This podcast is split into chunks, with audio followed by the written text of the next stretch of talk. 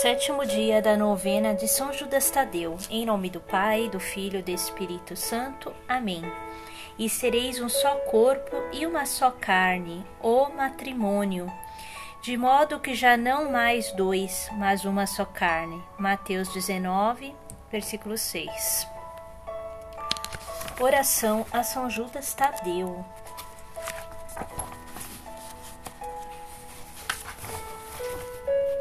São Judas Tadeu, apóstolo escolhido por Cristo, eu vos saldo e louvo pela fidelidade e amor com que cumpristes vossa missão. Chamado e enviado por Jesus, sois uma das doze colunas que sustentam a verdadeira igreja fundada por Cristo. Inúmeras pessoas, imitando vosso exemplo e auxiliadas por vossa oração, encontram um caminho para o Pai abrem o coração a seus irmãos e descobrem forças para vencer o pecado e superar todo o mal.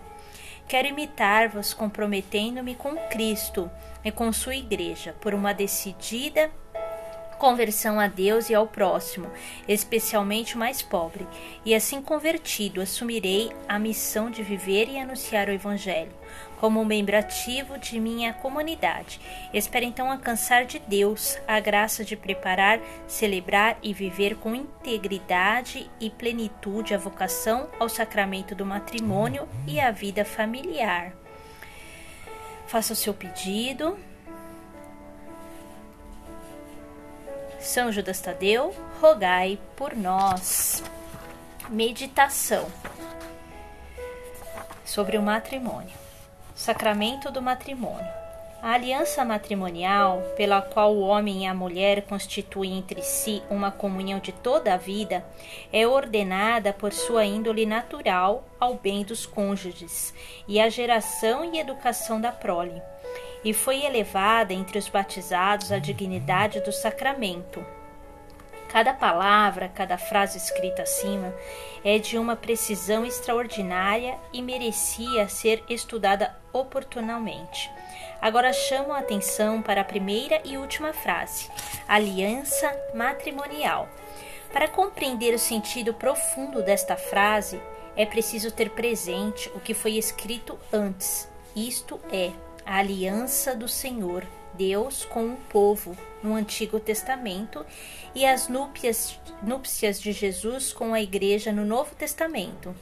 E a última frase. E a última frase. Lembremos-nos, sacramento quer dizer sinal que significa e realiza. O sacramento do matrimônio é sinal daquele amor que só Deus tem por um povo, pelo seu povo e daquela capacidade de amar até o fim. Conclusão: se o matrimônio entre duas pessoas batizadas é válido, jamais pode ser desfeito. Portanto, com mais razão, as pessoas batizadas que se sentem chamadas ao matrimônio têm a obrigação de preparar-se cuidadosamente e de preservar seu matrimônio, também com especial cuidado. Em nome do Pai, do Filho e do Espírito Santo. Amém.